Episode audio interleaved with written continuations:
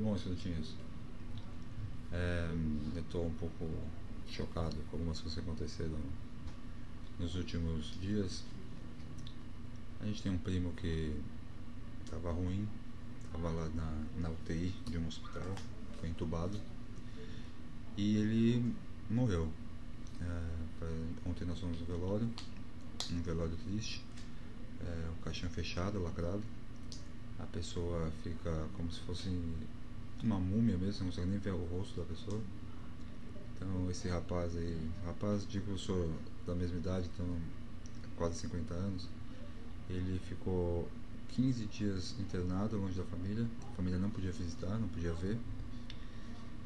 E depois enterrou, não pode nem ver o rosto do, do, do marido, né? E das, os filhos não podendo ver o rosto dos pais, do pai. É uma coisa para mim é chocante. Eu não, eu não consigo entender essa, essa primeiro que é, esse caixão lacrado, né? Assim, é, o que que isso vai adiantar? Esse, que eu saiba, não é radioativo, não, não vai sair o coronavírus pulando de um defunto e pegando as pessoas. Enfim, mas eu não, sei lá. Eu também não sou, não posso dar a minha opinião concreta porque eu não sou especialista.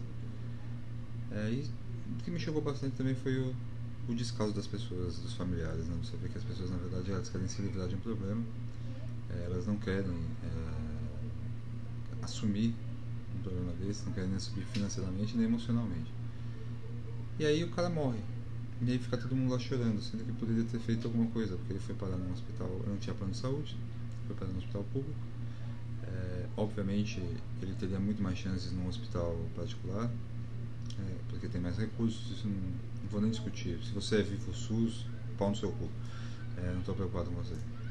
Então, assim, é, sei lá, é, esse Covid ele tá fazendo com que a galera fique pior do que ela já era os piores, uh, os piores medos, as coisas mais grotescas que o ser humano pode uh, passar e fazer, eles fizeram desse, nessa pandemia.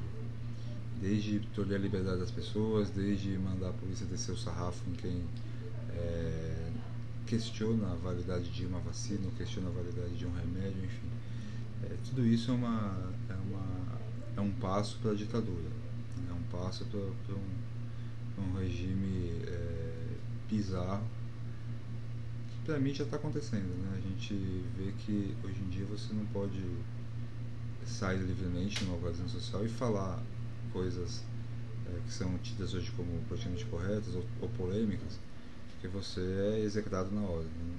Não é que eu acho que as pessoas têm que ofender as outras, mas as pessoas têm que ter o direito de falar o que elas pensam.